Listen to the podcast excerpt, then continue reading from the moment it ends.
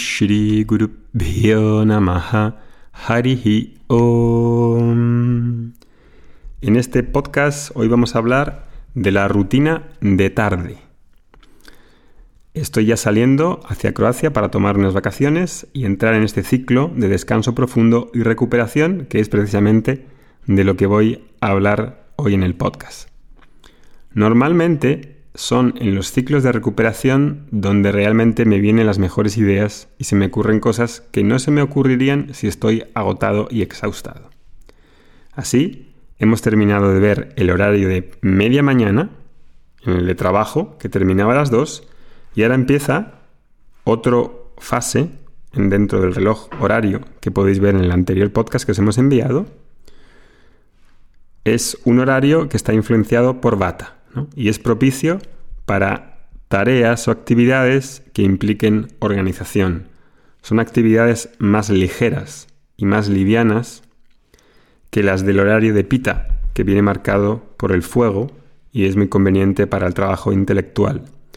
En esta hora, de 2 a 6, se pueden hacer todas esas actividades que son de un orden menos importante, a nivel de prioridades, a nivel de repercusión, como por ejemplo qué? Como por ejemplo responder todo el email, responder en redes sociales, hacer organización del día, hacer una especie de mm, determinar las tareas administrativas, cosas urgentes, pero no prioritarias, no importantes. Y todo lo que sea este tema así de, de una prioridad más baja, que no implique los bloques de trabajo que hicimos el otro día, el aislamiento y las burbujas de trabajo, una energía como más liviana, más menos eh, intensa que la de la mañana. Si has almorzado bien, a media mañana, en este periodo probablemente no me sienta somnoliento y cansado si he comido bien y he comido a media mañana. Si no, puede que ese periodo sea un periodo más tirando a capa en vez de ser más bata, que es un periodo en el que puedo tener, puede ser más creativo y puedo tener más energía. Bien, ese es el periodo de 2 a 6 y luego entra un periodo importante que es el periodo de 6 a 10, que es un periodo, como sabéis, en el reloj dósico, que es de capa. Y en ese periodo, las palabras que van a definir este momento son la descompresión, el relax, la recarga, las actividades lúdicas y de conexión familiar o social. En este periodo de descompresión es importante, muy importante para recuperarse. Y realmente el crecimiento, el crecimiento, escucha bien esto, el crecimiento se produce en el descanso y no en el trabajo extenuante sin parar. Este es un error muy conocido y detectado sobre todo por los entrenadores y los atletas profesionales, y que muchas veces ignoramos. El crecimiento se da cuando hay recuperación. Por eso decía, en las vacaciones se te pueden ocurrir tus mejores ideas. ¿Por qué? Porque estás descansado. ¿Qué actividades puedo incluir por la tarde? Varias actividades. 1. Ejercicio físico. 2. Paseo en la naturaleza tomando aire fresco. 3. Masajes. 4. Baños de sales alcalinas. 5. Tiempo de actividades lúdicas y sociales. Y 6. La cena. Veamos cada una por separado.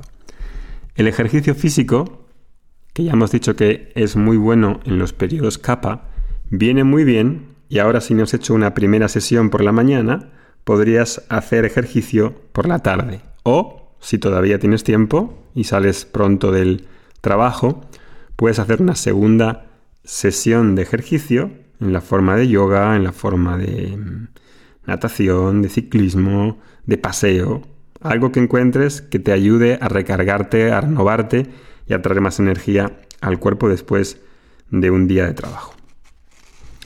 Una actividad muy, eh, muy buena en este momento también son los paseos en la naturaleza, acompañados o no, de familia, de amigos, en el que entro en un bosque, si tienes un bosque cerca, a un parque, y me tomo un baño, baño de bosque, y me recargo.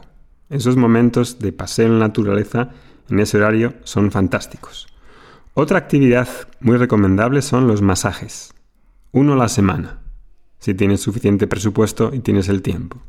Creo que es una de las mejores inversiones que puedes hacer, sobre todo si son masajes de tipo ayurveda, que puedes encontrar en muchas ciudades, si no cualquier masaje también te puede ayudar.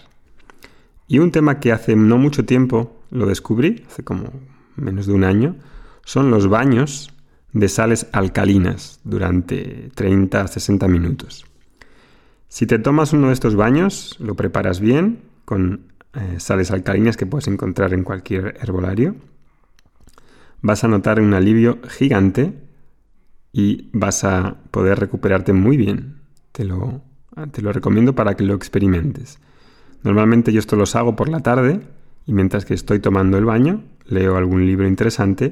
También es un buen momento para, para mm, repasar el diario o para inspirarte antes de irte a dormir o de la cena. Hay unas sales alcalinas, por cierto, que se llaman las sales alcalinas de Jensura. El apellido es de un autor que se llama Jensura, que es J-E-N-T-S-C-H-U-R-A, que uso y son extraordinarias, son muy buenas. Si no tienes esas, cualquier otra te vale. Por cierto, también, hablando de Jensura, hay un libro de este autor que se llama Salud por medio de la depuración, de Peter Jensura, que es muy recomendable para conocer otras técnicas de depuración y sobre la importancia del equilibrio ácido-alcalino y de una ingestión adecuada de enzimas y minerales. Te recomiendo encarecidamente que te hagas con una copia de este libro, Salud por medio de la depuración. Es un libro muy sencillo que te explica el equilibrio de los ácidos, ácido alcalino, y te da unos trucos muy sencillos para poder ver si tienes depósitos suficientes de minerales o si te estás desmineralizando y están sufriendo de una manera innecesaria si, si no haces estas cosas que él recomienda, que son muy sencillas y que nos ayudan a, a tomarnos la dieta y lo que comemos de una manera mucho más informada y mucho más em, beneficiosa. Eso eran lo de baños de sales minerales.